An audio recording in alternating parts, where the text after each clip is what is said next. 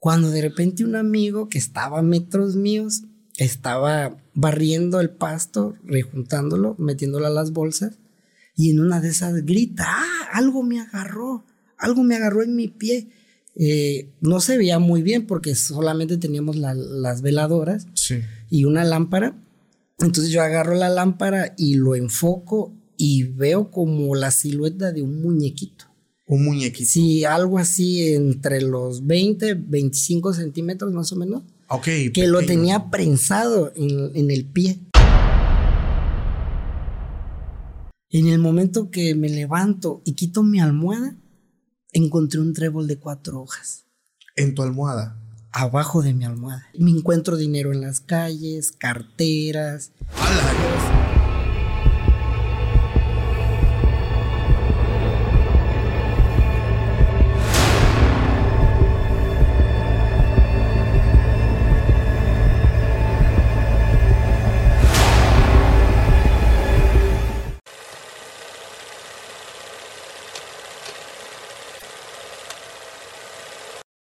Hola, ¿qué tal amigos? Sean bienvenidos a un capítulo más de Podcast Extra Anormal. Mi nombre es Paco Arias y estoy muy feliz de estar nuevamente aquí con todos ustedes. Esta ocasión estoy muy contento familia porque hoy se encuentra un buen amigo. Hoy está conmigo mi buen amigo César. ¿Cómo estás César? Muy bien, gracias por invitarme. ¿Listos para contar historias? Claro que sí. Venga, familia, antes de empezar, quiero decirle a todos ustedes que aprovechen este momento antes de que empiece el capítulo para dejar tu like, tu comentario, tu suscripción y también calificarnos con 5 estrellas si nos escuchas en plataformas de podcast como Spotify.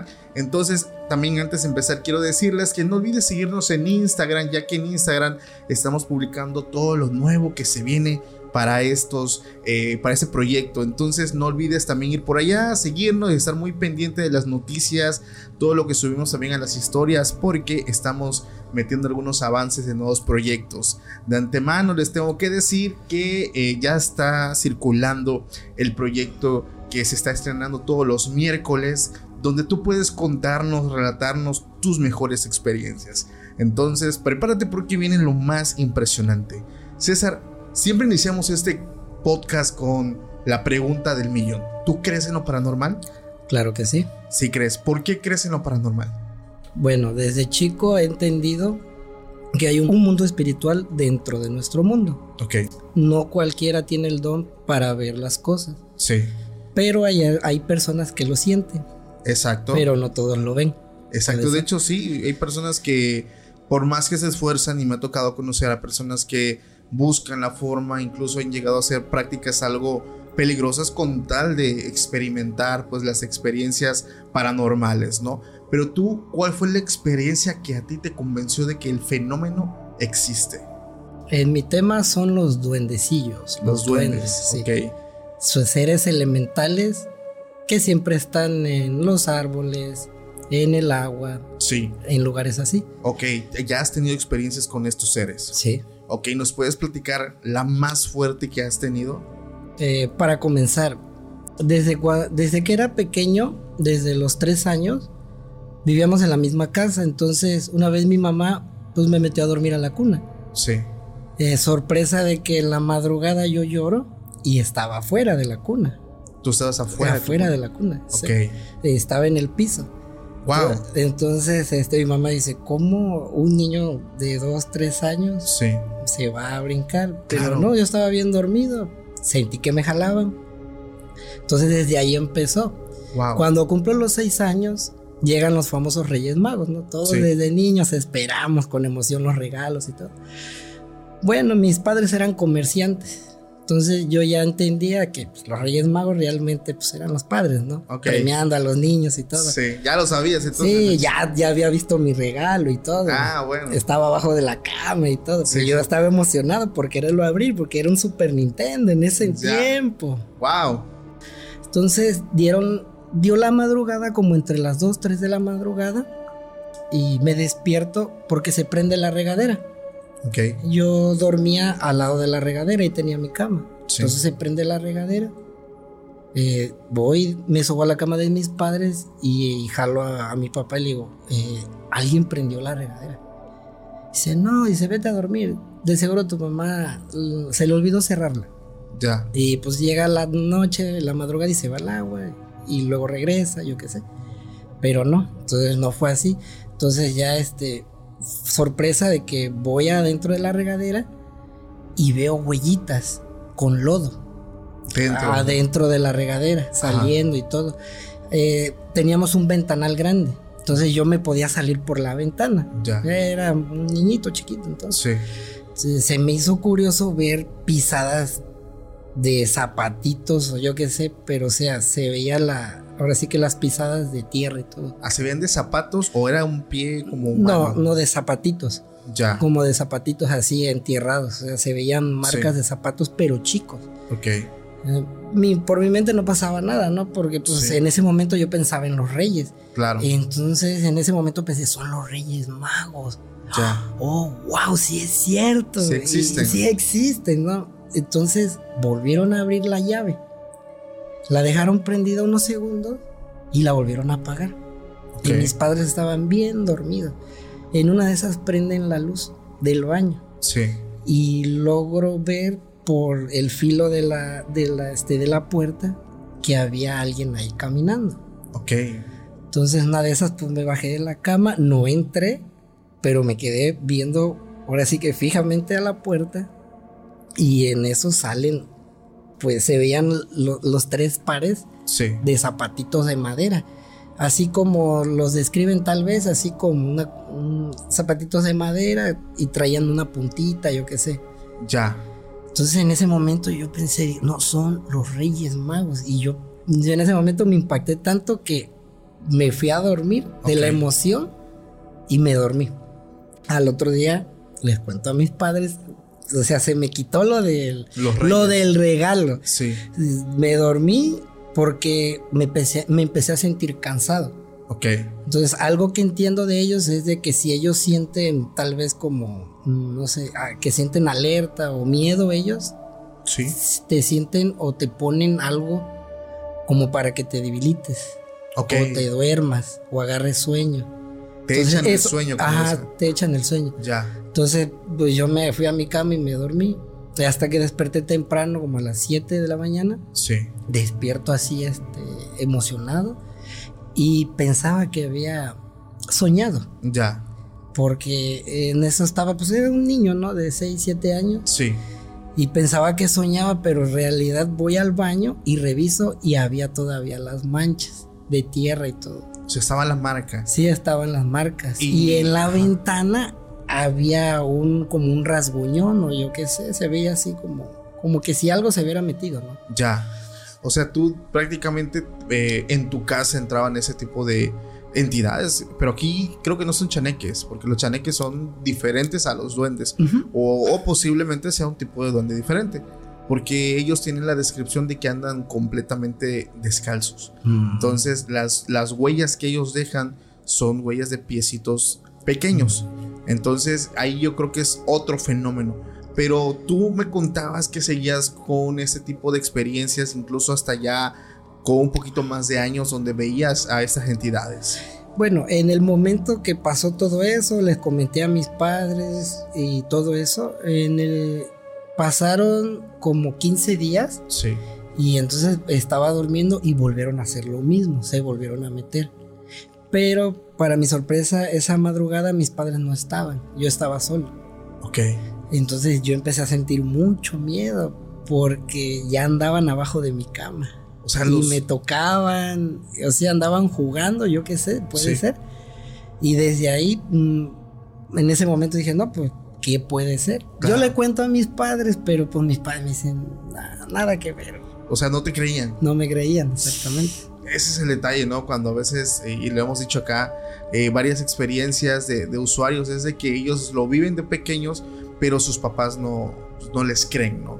Entonces, en tu caso, tus experiencias siguieron después de esos días, de esos años. Claro que sí. Ok. Llego a la edad de 15 años, me mudo a Puebla para trabajar y estudiar. Y mi casero, pues, renta una casa, pues, deshabitada, se podría decir, porque no tenía cables, no tenía instalación eléctrica, Ya. le faltaba pintura, mantenimiento general. Sí. Mm, para nuestra sorpresa no había este, ni luces ni nada, y pues fuimos a habitarla Yo me llevé a los más grandes. En ese momento yo era uno de los más grandes ahí.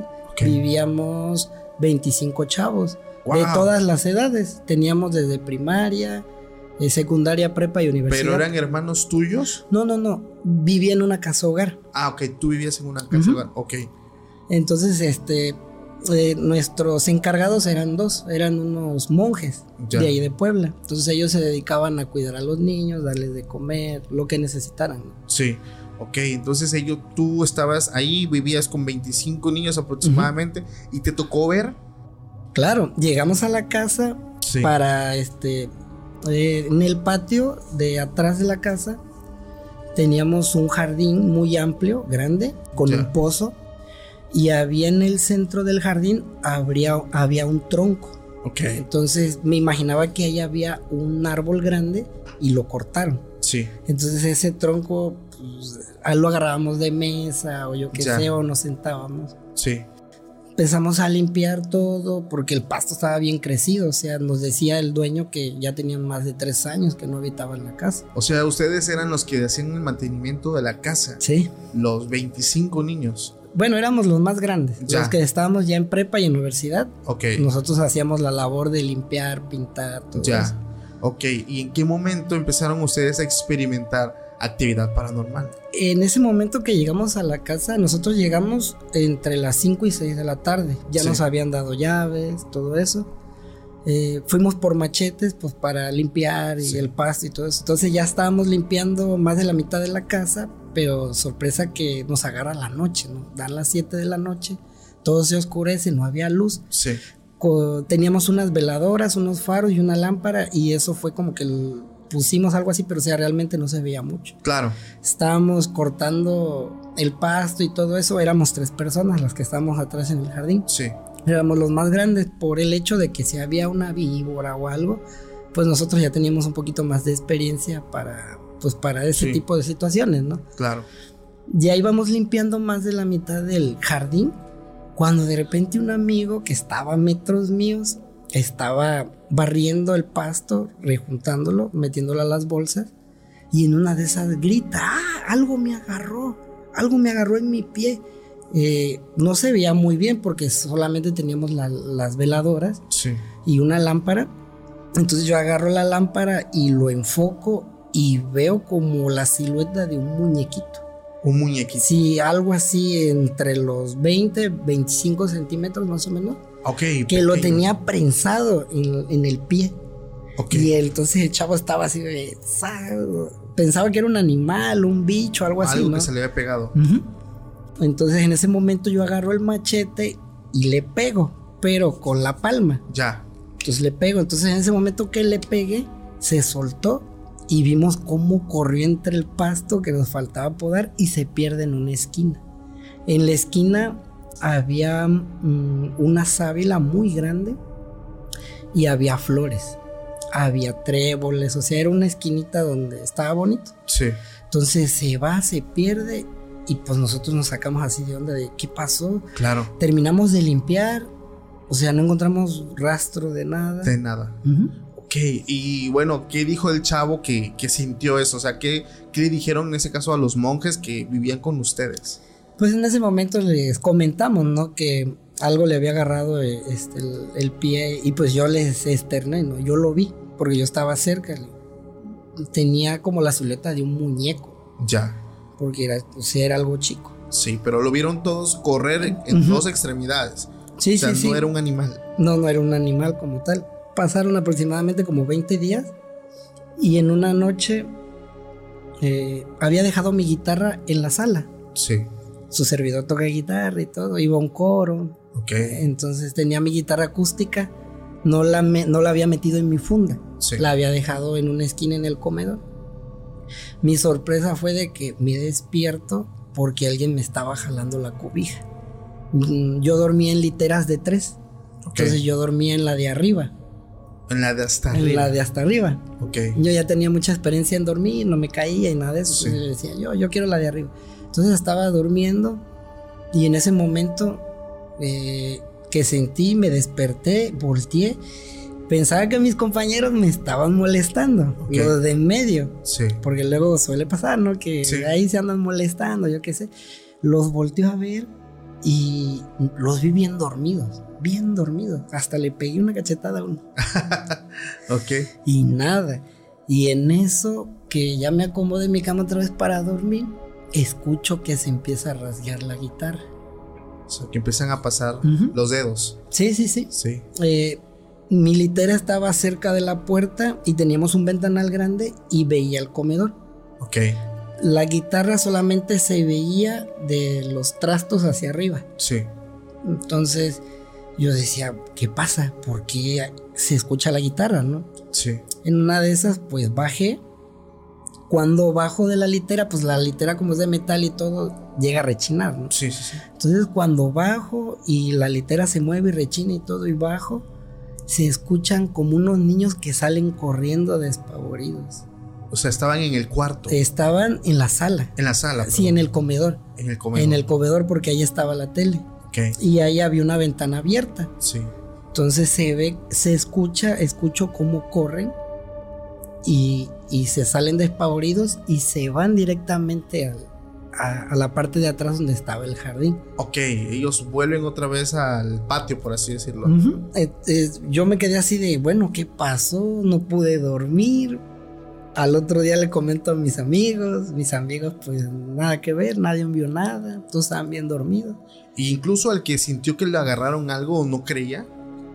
Eso fue más adelante. Ah, ok. Eso fue. Eso fue más adelante. Pasa, pasaron como una semana Sí. y volvieron a hacer lo mismo. Me volvieron a jalar la cobija. Ok. Igual entre las 2.30 4 de la madrugada. Sí. Entonces veo que alguien se escabulle por abajo de la litera cuando volteo a ver por el filo y me quedé así de, ah, son otra vez ellos. Yo ya en mi imaginación ya los tenía, desde Sí. chiquito los vi y todo. Sí. En una de esas, pues volví a bajar. Estaba mi guitarra, sí la había dejado donde estaba, pero me había dado cuenta de que unas sillas estaban movidas, estaban cambiadas de lugar. Ok. En la mesa habíamos dejado pan dulce. Sí. Entonces este, se veía como que habían comido y dejaron migajas. Ok. O sea, llegaban a alimentarse. Ah, posiblemente, porque Wow. le gustan lo dulce. Sí, sí, sí, sí. De hecho, es lo que se cuenta de, de los duendes, que les gustan mucho las golosinas, las cosas dulces, y que efectivamente son como niños, llegan a ser como niños, igual traviesos, juguetones, pero hasta cierto punto también peligrosos. Ok. Entonces, hasta ahí fue tu experiencia con duendes o incluso continuó. Siguió. siguió. En esa casa aproximadamente viví un año y medio. Sí.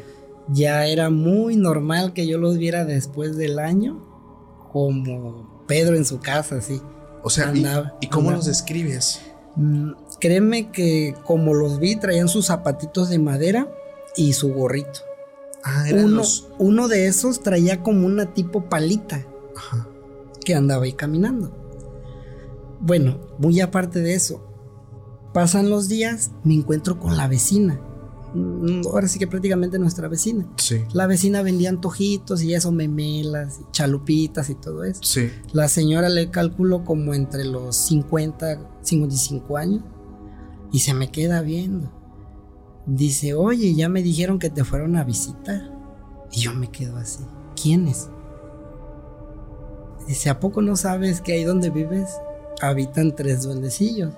Ah, ok. Y le, y le digo a la vecina, sorprendido, Sí. porque, o sea, ¿cómo sabe? Yo a nadie se lo había externado. Y que me empieza a contar la vecina que ella siempre ha vivido ahí y pues ha tenido de, de vecinos a esa casa. Y me empieza a contar, a decir que dicen que todos los que habitaban en la casa no aguantaban más de 15 días ahí en la casa porque se movían cosas, se perdían cosas, Sí. lo típico de los duendecillos. ¿no? Ok. perdían llaves, no sé, muchas cosas. Entonces la vecina me dice que ya vivían ahí tres duendes y Sí. que esto y el otro, que los cuidara, que son amigables. Y una de esas pues dije, bueno, ya la vecina sabe, ya Sí. me lo dijo. Fui a- al centro de Puebla donde venden cosas esotéricas, muñecos, todo eso. ¿no? Voy directamente con el señor y el señor me comenta que es de muy buena suerte verlos. así como se los había descrito, me habían dicho, me había dicho él que los duendes, esos con los que estaba ahí, eran seres elementales, que ya vivían desde mucho tiempo ahí. En ese lugar. En ese lugar.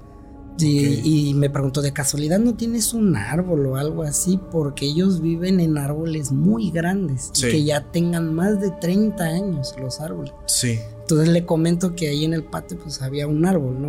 O, bueno, el tronco, porque lo habían cortado. Sí. O sea, ellos vivían en ese tronco que tú dices que usaban como mesa.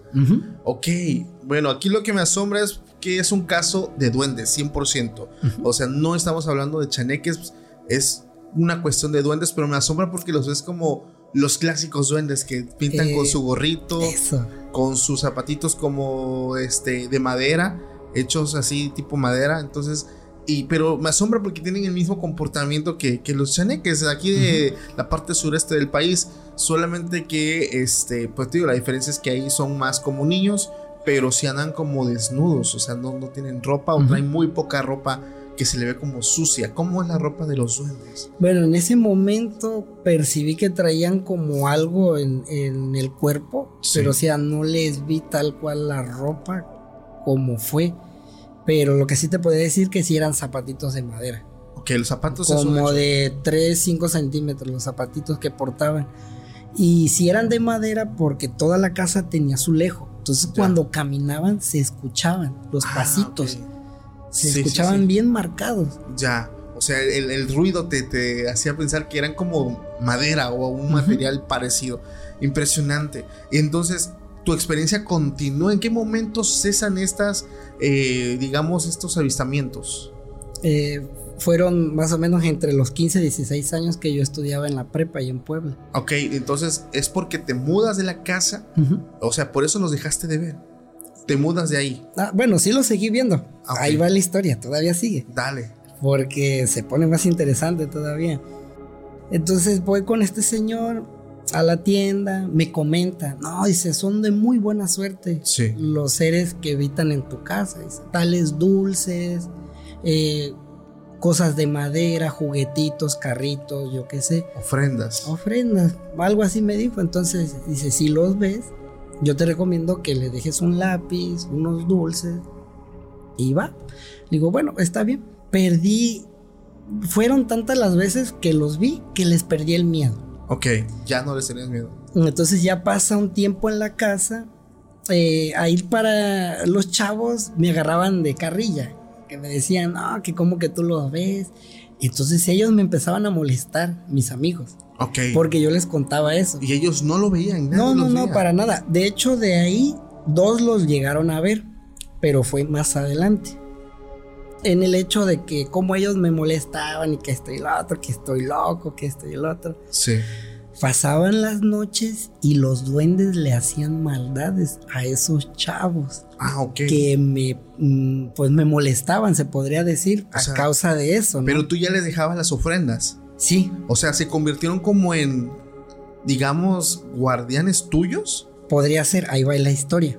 Llega la noche, presiento, me despierto, que estaban ahí cerca de mi, de mi, de mi cama. Sí. Entonces ya, ya les había perdido el miedo. Ya, ya había comprado dulcecitos y todos los, dulcecitos que traen la pasita. sí. esos dulcecitos. Entonces los veo los veo que andaban en el comedor corriendo, empujándose, jugando, se golpeaban. Ok, o sea, entre ellos se daban duro. Sí, sí, sí. Entonces decido, ah, ya traigo las cosas. Decido bajarme, se me fue el miedo, no me sintieron. Cuando me bajo de la cama ni nada, porque a lo mejor no percibieron el miedo ni nada. O iba bien valiente, ¿no? Entonces bajo de la cama y todo, me empiezo a escaballar entre el cuarto, salgo y llego al, comedor. En eso donde está el comedor, yo los vi jugando así como a un metro, vi que estaban corriendo abajo de la mesa y todo. Y en una de esas, pues me siento, así que prácticamente me siento en el piso y en posición de meditar. Algo que me dijo el Señor, eh, con el Señor que me dio los tips y todo eso, dice nunca los veas a los ojos. ¿Por qué? Porque yo me quedé. Si nunca los veas a los ojos, porque si los ves a los ojos te pueden llevar. Eso fue lo que me había dicho el, el señor en ese momento. Sí, así me dijo que le llevara dulces, Sí. cosas de madera, carritos, juguetes. Entonces llego, eh, no me vieron, me siento en el piso y me siento en una posición como de meditar. Cierro mis ojos y enfrente de mí dejo los dulces, unos lápices de madera y un carrito de madera que había comprado. Sí. Y, y sentí cómo se me acercaron y empezaron a dar vueltas A tu alrededor. a mi alrededor. Y se escuchaba cómo hablaban, ¿Cómo, ¿Cómo hablan? ¿Hablaban? como cuchicheo. Ok. Así como un cuchicheo de niño. Así, que- Ya. así yo los escuchaba. Wow. Entonces yo estaba sentado así con los ojos cerrados y yo sentía que los tenía al lado. Sí. En una de esas se escuchó como uno agarró el dulce y lo empezó a pelar. Ok, se O sea, escucha. se escucha la- sí. la típica envoltura, ¿no? Sí, sí, sí. Entonces lo empezó a pelar y como que les escuché un gesto de alegría. Como de que yupi, así, eh, así como que se alegraron. Ajá. Y en ese momento agarraron las cosas y se fueron. Ya no los viste. Ya en ese momento, pues ya de este, abrí mis ojos y volteo y ya no había nada enfrente de mí. Se lo llevaron. Se llevaron los dulces, los lápices y un carrito de madera. Wow. Entonces les dejas ofrendas y ellos empiezan como a ayudarte. Sí, algo así. Ok. ¿Qué le hacían a Eh, tus amigos? Bueno, en ese momento pasó todo eso. Me dieron las tres y media, cuatro de la madrugada. Y yo escuchaba cómo andaban en el patio jugando. Ok. Estaban felices. Sí. Y pues ya pasa el momento, me da sueño, pues me voy a dormir. Sí. Me voy a dormir, me acuesto y me duermo. Sorpresa, que al otro día que me despierto, tengo la costumbre de sacudir mi cama, Sí. doblar mis cobijas y todo eso. En el momento que me levanto y quito mi almohada, encontré un trébol de cuatro hojas. En tu almohada. Abajo de mi almohada. Un trébol de cuatro hojas. Y se me viene el recuerdo de que cuando era niño estuve buscando en el rancho tréboles Sí. de cuatro hojas y puros de tres se encontraban. ¿no? Sí, sí, sí. Entonces, no sé si accedieron a mis memorias o algo así. ¿Cómo sabían que yo quería un trébol de cuatro hojas? Que de hecho eso Estaba señala. fresquecito, te lo juro. Tenía las raíces y se le veía la tierra. Ya. Un trébol chiquito. No pudo haber llegado solo, obviamente. No, obviamente no. Y aparte que es señal de buena suerte, ¿no? Ujú. Wow. Entonces te empezaban como a dar obsequios, por así decirlo. No. Eh, eh, me encuentro el trébol. El Ajá. trébol lo hago mm, como tarjeta, lo mando en mi car. Ok. Entonces ya lo tenía como una tarjeta Sí. y se me hacía algo valioso, pero que no lo quería traer. Lo dejo. Nosotros teníamos una capilla ahí Ajá. donde vivíamos, porque el, el- me podría decir que la casa hogar era religiosa. Entonces teníamos una capilla y el trébol lo guardé en una Biblia, en la Biblia grande que tenemos ahí. Sí. Entonces ahí se me hizo correcto guardarlo, lo guardé. Ok. Pasan los días y me, me empiezan a pasar una serie de cosas que ni yo me lo creía.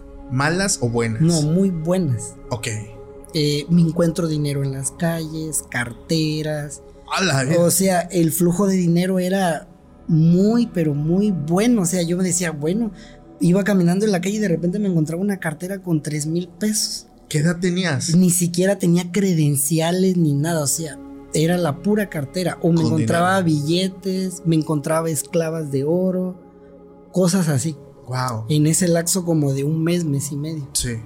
O sea, te empezó a caer la buena fortuna, ¿no? O sea, lo que representa el, el trébol, ¿no? Ujú. Este, abundancia económica. Sí. Wow.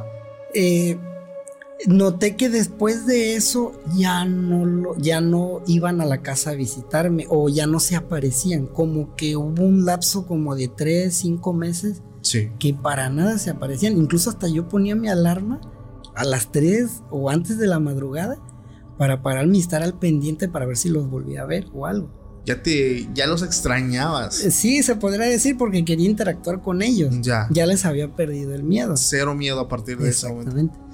En ese momento, pues pasar, pasó ese laxo, los dejé de ver, pero lo curioso fue que pasa el laxo y ya los empecé a ver antes del atardecer. Ok, ya en diferente horario. Ya no era en la noche. Ok. Entonces ya cuando se estaba ocultando el sol, se dejaban ver. Pero lo curioso era que solamente yo los veía y mis amigos no. Sí. En una ocasión de esas estábamos cocinando, yo soy chef, me dedico a cocinar, yo le hacía de comer a los chavos, a todos los chavos. Sí. Entonces yo estaba en la cocina con mi ayudante, un chavo de ahí de la prepa igual. Y en eso volteo y veo a esa cosita caminando como si nada. Ahí en la cocina, por el borde. Ok. O sea, nunca le vi los ojos, la cara como tal, pero o sea, ves el cuerpecito que va caminando como si nada. Sí. Y se sale por la puerta de atrás. Y yo voy a ver si lo, lo intersecto o algo. Nada. Se pierde. Y se pierde. Bueno, en una de esas yo le dije a mi amigo, oye, ¿ya viste eso que está ahí? Aquí, mira ahí, ¿ya lo viste? Y él se voltea, ¿no? ¿Qué? Dice, no veo nada. Ah, o sea, ellos no los podían ver. No, Solamente tú. sí, solamente yo los podía ver. Wow. O sea, pensé que cuando se presentaban, todos lo podían ver. Pero entonces, específicamente eras tú. Sí, Wow. que yo los podía ver. Ok, entonces tú les hacías de comer, les dejabas ofrendas. Sí, todavía? de vez en cuando Sí. iba a su árbol y les dejaba dulces. Y eh, créeme que había días que ahí seguían los dulces. No los agarraron. no, no, o sea, no se aparecían, tal vez yo que sé. Ya. Pero sí, fue de ahí ya los empecé a ver muy esporádicamente. No Sí. sé si era por la temporada o no sé la verdad de ello. Ya. Pero nunca tuviste un contacto con uno, o sea, el, el hecho de poder hablar directamente con ellos. Mm, no, pero ahí va otra historia. Dale. Dio la madrugada, ya habían pasado meses.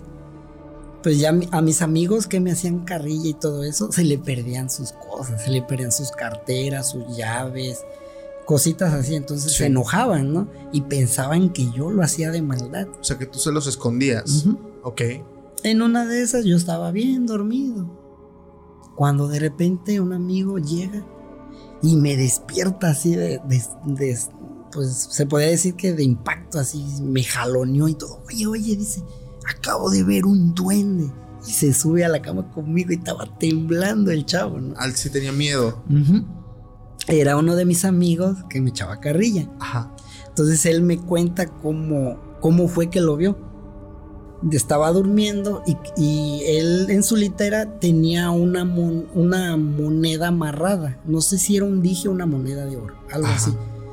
Entonces sintió que alguien le brincaba en el pecho y que cuando se despertó y vio, vio una suileta, una suileta chiquita que estaba brincando encima de su estómago y la moneda o el dije se movía O sea, como que y sale quería- corriendo. Como que quería alcanzarla. Algo así, o yo digo que estaba jugando con ella. Ya. Entonces, eh, en ese momento él se queda frío y se escabulle. Se escabulle y yo, haz de cuenta que él vivía en otra litera, yo, viví- yo dormía en otra. Y en ese momento él se para así de rápido, va y me despierta y se mete a mi cama junto conmigo y estaba temblando, ¿no? ¿Y dormía ahí contigo o se a- No, no, no, ahí se quedó conmigo. Y yo así de, ¿qué pasó? ¿Qué? No manches, dice, no manches. Acabé de ver un duende, dice. Ya te creo, dice, ahora sí te creo, dice. Ya. Porque pues ya después me enseñó eso, ¿no? Sí. Pero la sorpresa fue de que el duende seguía ahí. Mientras nosotros estábamos en la cama, ¿no? Ah, no se fue. No se fue, estaba ahí. Y en una de esas, mm, eh, ya se había calmado el chavo, ¿no? Se Sí. había calmado y todo, ya estaba bien. Le digo, ¿qué? ¿Ya te vas a ir a dormir a tu cama o no? Sí, dice, ya me voy. Cuando en eso escuchamos los ruidos que estaban cerca de ahí. O sea, se escuchaban unos ruidillos. Y volteo. Me, bueno, medio, medio paro. Estábamos acostados, ¿no? Entonces, como que Sí. medio paro y volteo y vi al duende. Que estaba enfrente de nosotros. Eh, haz de cuenta que yo dormí en ese momento en la litera de en medio Sí. y en otra litera que está enfrente, ahí había dejado mi mochila. Entonces veo la mochila y veo que de la mochila por atrás alguien se asoma. Ok. O sea, como que ya sabía que estaban ustedes despiertos. Sí, sí, y ya sabían que, que pues él ya lo había visto. O sea, era, era un hecho que Sí, estaba como que viendo qué pasaba después de. Entonces nos quedamos así de, mira, le digo, oye, ya lo vi, mira, ahí está atrás de la mochila, nos está viendo. En serio, ya voltea y se cuadra para ver. Y sí, ahí lo vimos. Vimos que como que se asomaba y se le veía el gorrillo. Sí. Un gorrillo entre verde y rojo carmesí. Ok. Se veía más o menos porque por afuera había una lámpara grande Sí. y se veía un poco el reflejo, ¿no? Ya. En ese momento él traía un encendedor Zipo, Ajá. ya sabes, los que abren y de mechero. Sí. Entonces agarra el Zipo, lo abre, lo prende y se lo avienta. En ese momento vimos nosotros cuando el duendecillo se alarma, así como que hace algo como de asustado, y se baja y se pierde en la puerta. ok. La puerta era de madera. Sí, sí, sí. O sea, como que lo quisieron espantar. Ajá. Ajá. Él lo quiso espantar Ya. porque él traía el encendedor. Y porque Entonces, tenía miedo. eh, sí, él tenía miedo. Entonces ya yo ya había, me había enterado de que a ellos no les gusta el fuego. Ya. Lo que es el fuego como tal. Entonces en ese momento pues se dio la ocasión. Él traía el cipo, Sí. lo agarra y se lo avienta. Y vemos la silueta realmente como, como que se espanta. Se baja de la litera, brinca y se pierde. Y se fue. Y se fue. Wow. Desde ahí mi amigo me creyó. Porque los vio tal cual como yo se los describí. Ya no te tomaba loco. No, ya no. Oye, y a partir de ese momento, ¿seguías viéndolos todavía? Sí, en un lapso como de meses, porque en esa casa vivimos un año y medio. Ok. O sea, pero tú los dejas de ver porque te cambias de casa. Sí, exactamente. Ya. Me cambio a otra casa y ahí suelen pasar otras cosas. Ok, pero digamos que quedaste como sensible a ese tipo de situaciones. O sea, podías ya percibirlas. Ujú. Ok. ¿Nos puedes contar, no sé, alguna anécdota que tuviste ya después de? Ah, claro. Después de que pasa ese suceso de los en esa casa, llega el dueño y dice que ya había hecho negocios con la inmobiliaria y esto y el otro. Sí. y que ya iban a vender la casa. Entonces nos dan casi un mes para deshabitarla. Ok. Y pues en ese momento pues los dejamos de... Bueno, yo los dejé de ver y todo porque pues nos retiramos, ¿no? Claro. Pero créeme que en, que en las noches, en la madrugada, se caían trastes, se perdían las llaves. Tú sabías que eran ellos. Sí, y mi vecina me lo decía luego también. Ya, pero ya no ya tuvo, o sea, para ti era algo tan normal y tan Sí, rutinario el verlos, verlos. realmente, porque yo les perdí el miedo. Sí. Ok, entonces, ¿cuá- ¿qué pasa cuando ustedes dejan esa casa y se van a vivir a otra? ¿Qué Nos sucede? vamos a vivir a otra, ¿no? Nos dice el dueño. No se preocupen, eh, porque pues ya los voy a sacar de aquí, ¿no? Pero les conseguí otra casa. Ah, no, pues qué bueno, gracias. Sí. Nos consiguió otra casa, llegamos a una casa muy grande. Traía una alberca, traía este, una cancha deportiva para jugar básquet, Sí. su, sus, este, su red para boli. O sea, era una casa grande. Sí. En el segundo piso había siete cuartos. En el primer piso había mm, dos cuartos que eran como bodega, un baño y completamente toda la sala. Ok. O sea, estaba bastante bien comparado a donde estaban, que dices que había, Ujú. en un principio no tenían luz. Sí, Ok. entonces ya llegamos a esa casa. eh, empecé a sentir muchas cosas extrañas en la casa porque nos dicen que esa casa igual estaba abandonada, Ok. que ya tenía años que no la habitaban y cosas así. Sí. Entonces, a lo que fue, ¿no? Llegamos, pintamos, acomodamos. Y en una de esas pasaban muchas cosas en esa casa, muchísimas cosas. Ok. Pero no eran duendes ahí, la verdad, no eran duendes. O sea, tú ya conocías como que las situaciones que se creaban con duendes en una casa. ¿Por qué decías que ahí no eran duendes? Eran entidades ya, demoníacas. Algo oscuro. Algo oscuro, la verdad. Ok. ¿Eso sí te llegó a asustar? Mm, al principio no, tal vez después un poco, pero ya era como que algo normal. Ya Bien. no lo. ¿En qué momento tú supiste que ahí era otro fenómeno? Que no era el mismo que tú venías viviendo por años. Que ahí ya la situación había cambiado. ¿En qué momento tú dijiste esto es diferente? Ya es algo oscuro, algo muy tenebroso. Mi amigo con el que me llevaba mm, era dos años mayor que yo, se llama Eduardo. eh, clínico veterinario, anda por Oaxaca, por cierto, saludos. Saludos.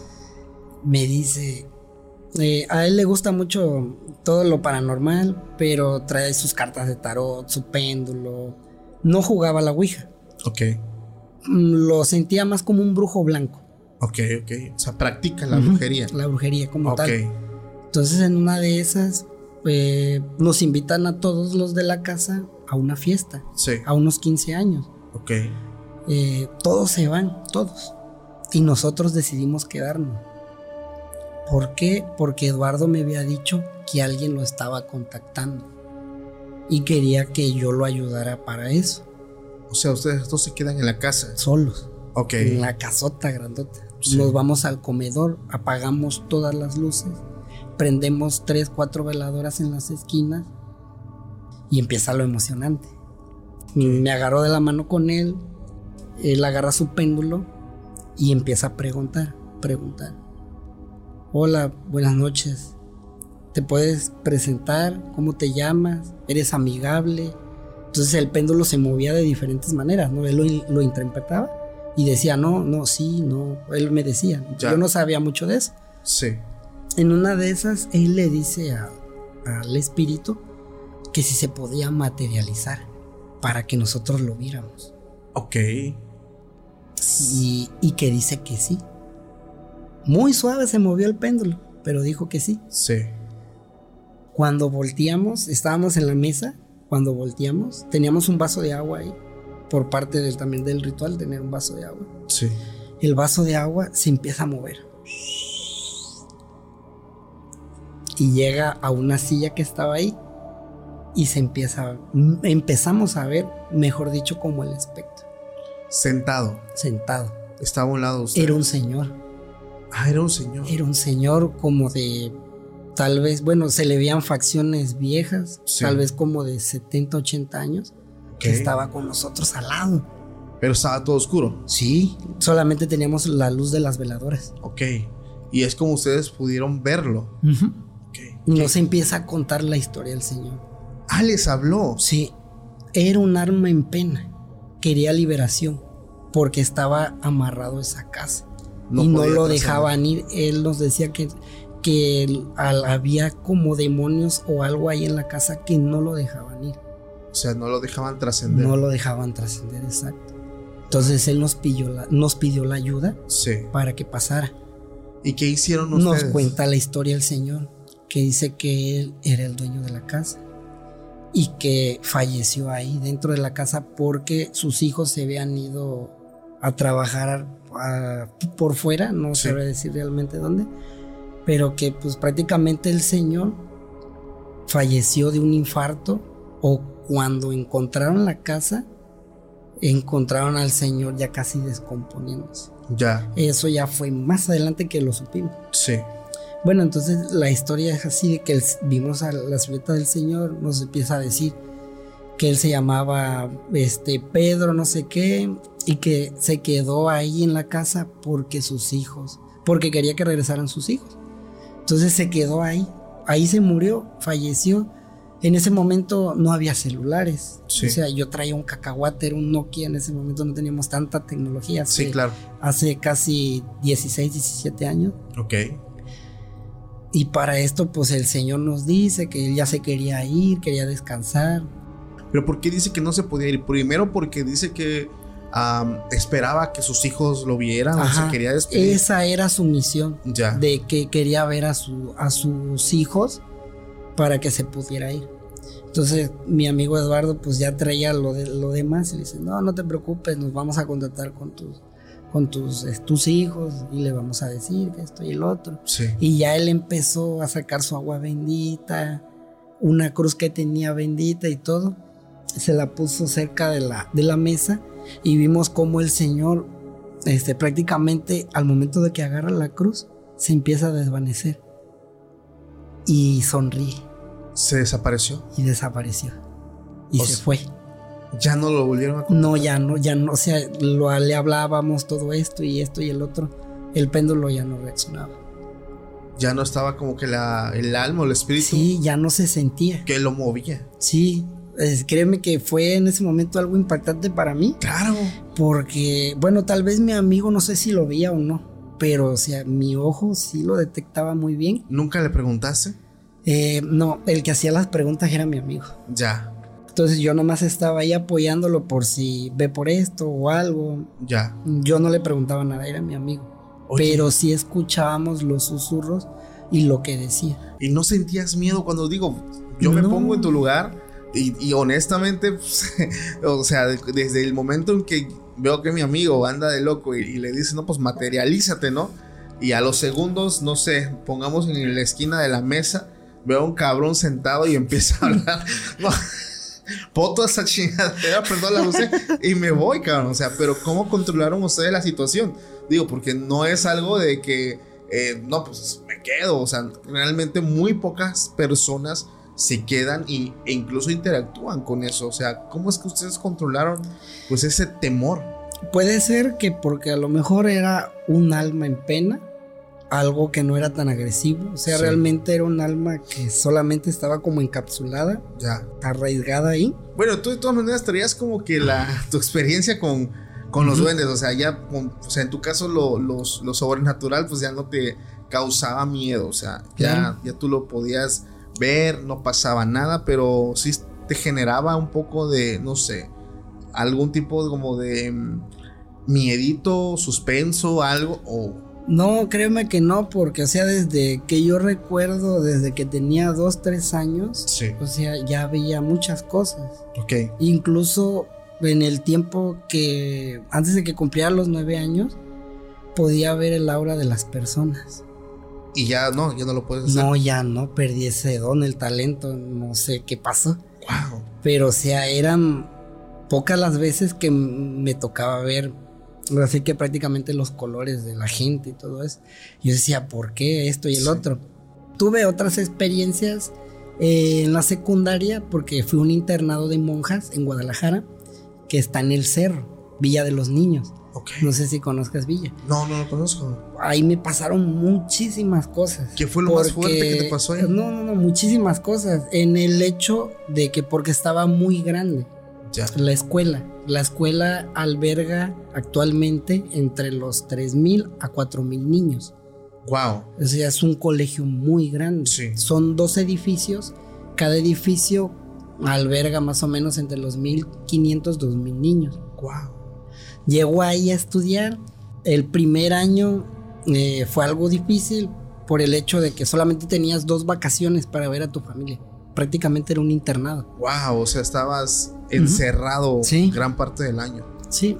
Me enamoro de la escuela porque mi, yo soy de Guadalajara, Ok. pero he vivido toda mi vida aquí en Tustepec. Sí. Entonces voy a la escuela porque mi papá se llevó a un viaje de niños y me dice, vamos a ir a una secundaria a dejar unos niños. Él se iba a dejar más o menos como entre los 100, 150 niños de aquí de Tustepec. Ya. Yo en ese entonces pues ya apenas iba a terminar mi primaria, estaba viendo en qué secundaria me iba a acomodar y todo eso. Ya. Entonces voy a la escuela, me ponen un gafet de visitante y me dicen las madres, puedes pasar a la escuela y ver donde tú gustes. Entonces llego a la escuela, veo todo y lo veo todo enorme. Sí.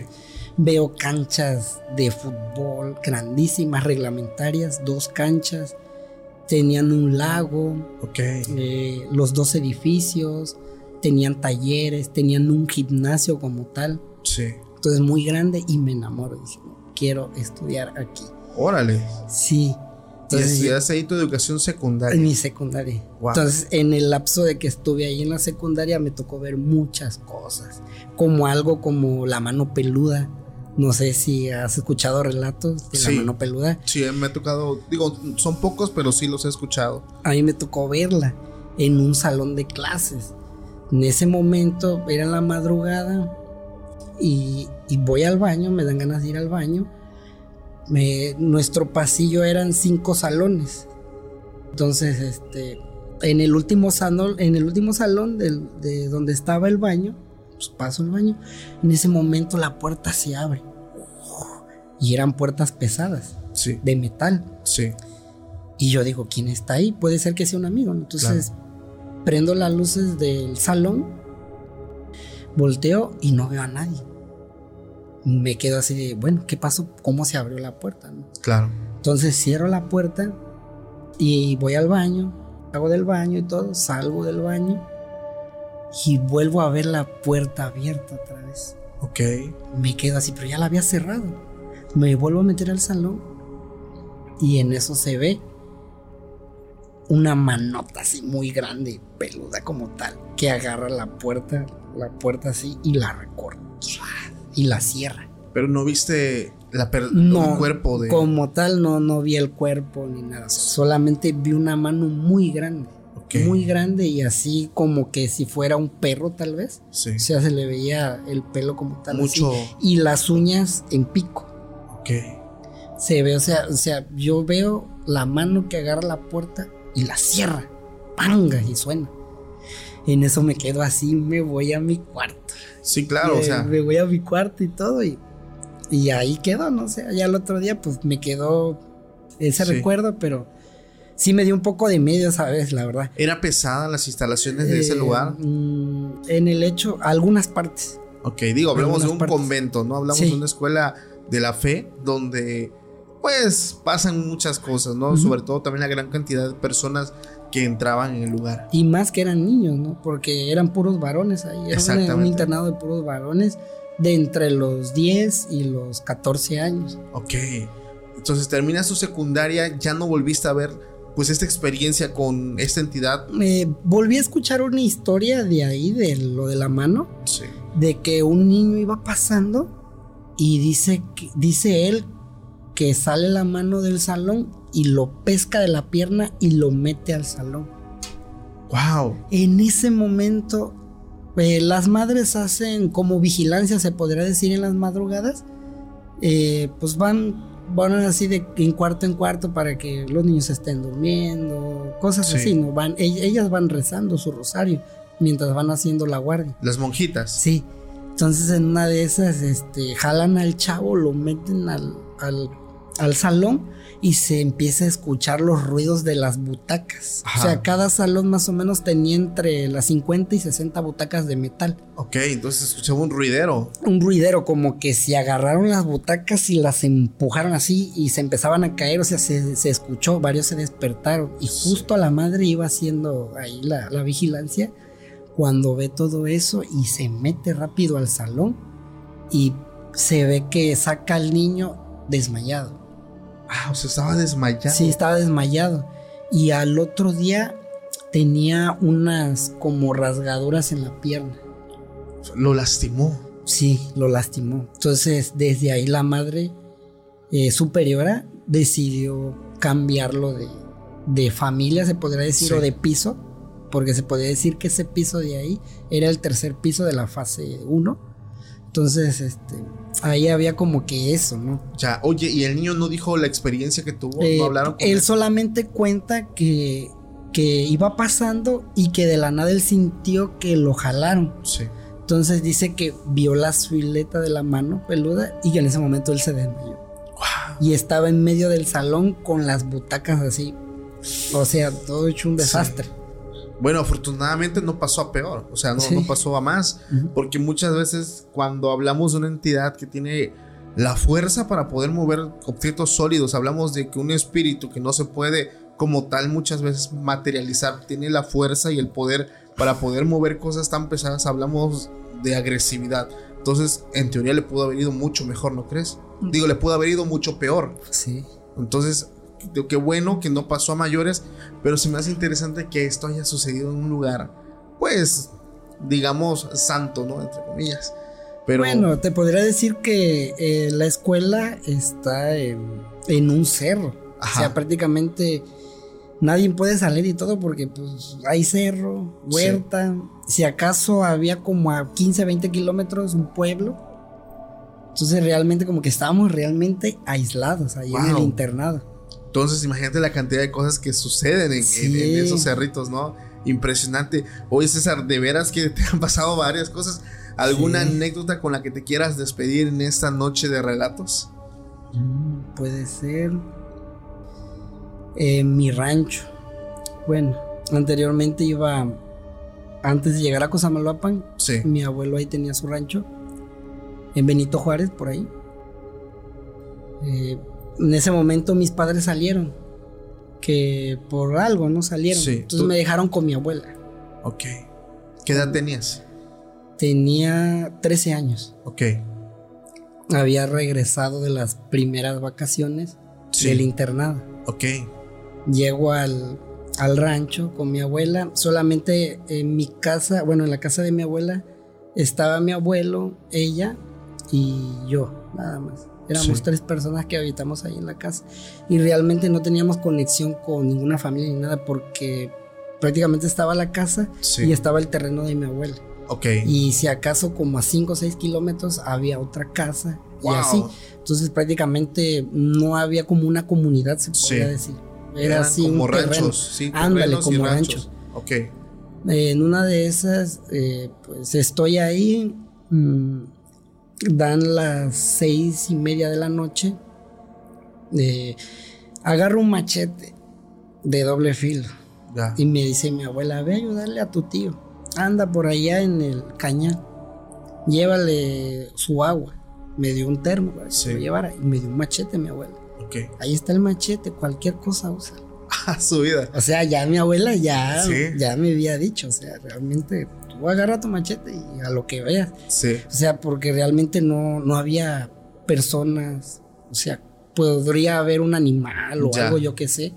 Entonces, por eso me dio el machete, no tanto porque yo le fuera a ayudar, ¿no? Sí, sí, sí. Entonces voy a ver a mi, a mi, a mi tío. Eh, el cañal tenía 10, tiene 10 hectáreas. Entonces él estaba trabajando casi a la mitad. Sí. Entonces una de esas ya voy caminando y todo. Y volteo y veo a mi tía de lejos. La veo como a 30, 40 metros de lejos. Pero me hace señales. Como de, así de, ven, ven para acá. Y yo me quedo así de, ¿por qué no habla? Entonces voy caminando bajo la mirada. Casi llego donde estaba y ya no estaba. Volteo por otro lado y la veo. Igual a lo lejos. Sí. Igual me decía así, Y ahí voy otra vez. Ya cuando llegué al punto y vi que ya me estaba desviando del rancho, porque como que está cercado, ¿no? Pero sí. hay entradas y cosas así. Entonces ya cuando ya iba caminando, ya me iba perdiendo, porque no iba por el rumbo que mi abuela me había dicho. Te iban perdiendo. Sí, y era o sea, realmente yo vi a mi tía, ¿no? Sí, sí, sí. En eso me da la corazonada y me entra el miedo que me regreso corriendo otra vez a la casa. Me regreso a la casa, llego y mi tía estaba cocinando con mi abuela. Oh, ya. Estaba cocinando. Y yo me quedo así, yo todo este, agitado, así. Dice, ¿qué pasó? Te acabé de ver allá por el rancho y me decías que viniera. No, dice, yo estoy aquí cocinando. Que estoy Qué bueno que no te fuiste para allá. Te tienen que hablar. O te tengo que decir por tu nombre. Entonces de ahí este, me dice mi abuela, no, pues voy a dejarle sí. a, a, tu tío las cosas. Ya le había preparado su lunch y todo. Y ahí voy otra vez al canal. Otra vez me adentro y todo cerca del cañal veo que las cañas se empiezan a mover. O sea, como yo estaba caminando así entre el cañal y veo que a mi alrededor las cañas se empiezan como a mover, como que si alguien caminara por ahí. Y empecé a hablar, empecé a decirle, ¿quién eres? Tío, ¿estás ahí? No, escuchaba voces. Entonces se escuchaba ahí que andaba algo que en eso agarro el machete y empiezo a tirar de machetazo caminando. O sea, me valió cortar la caña. ¿sí? sí, sí, Me metí.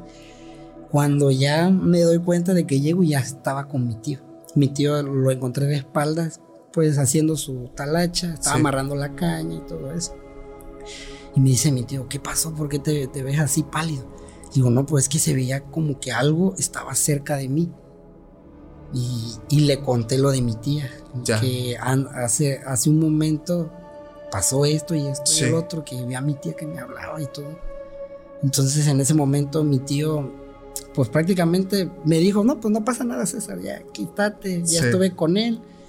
Terminó su trabajo, comimos ahí y pues nos retiramos, nos fuimos a la casa. Ya, o sea, ahí yo considero que sí fueron los famosos chaneques. Podría ser. Porque. Nunca los vi.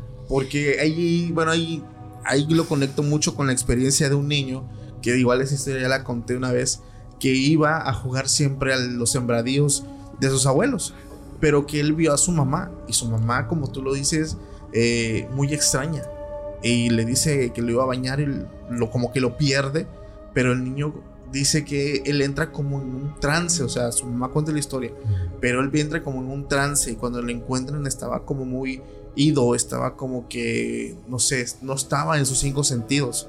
Pero se presentan porque a veces sí se presentan en su forma como son, pero otras veces se presentan como alguien que te está hablando. Y como tú te, te diste cuenta que te estabas desviando, que estabas pasando los límites del rancho, la gente a veces se le olvida y empiezan a caminar y se están metiendo en lugares pues más desérticos, más inhóspitos y cuando reaccionan ya están bien lejos de su casa y a veces no saben ni cómo llegaron ahí. Entonces eso es un clásico, clásico de los chaneques aquí del sureste, aluches también conocidos también, pero es impresionante César, oye, qué, impresionante, realmente te ha tocado vivir mucho este fenómeno de cerca, eh, es impresionante porque no, no siempre pues me topo con personas que han tenido como que este acercamiento tan fuerte con exclusivamente entidades como duendes y chaneques. Antes de terminar el capítulo, amigo, ¿cómo te pueden encontrar en redes sociales aquí la, la flota? Claro que sí, me puedes encontrar como César Omar Contreras Cuellar en Facebook, en mi Facebook. Mi oficio actualmente es este, hacer comida japonesa y coreana. Ok. Me dedico a hacer sushi y todo ese tipo de comida. Ya, ¿cómo, cómo te pueden encontrar también en redes sociales? Eh, como César Contreras en Instagram. ¿Y de tu negocio? Eh, como Garú, México. Garú, México. Garú, México. Perfecto, amigo. Muchísimas gracias por haber venido a compartirnos tus vivencias. Familia, saludos y bendiciones para todos los que llegaron hasta este punto. No olvides irte. Eh, y antes de eso, pues dejar tu like, suscribirte también. Y nos estamos viendo próximamente en un nuevo capítulo. Pásenla bonito. Hasta la próxima. Bye. Namaste.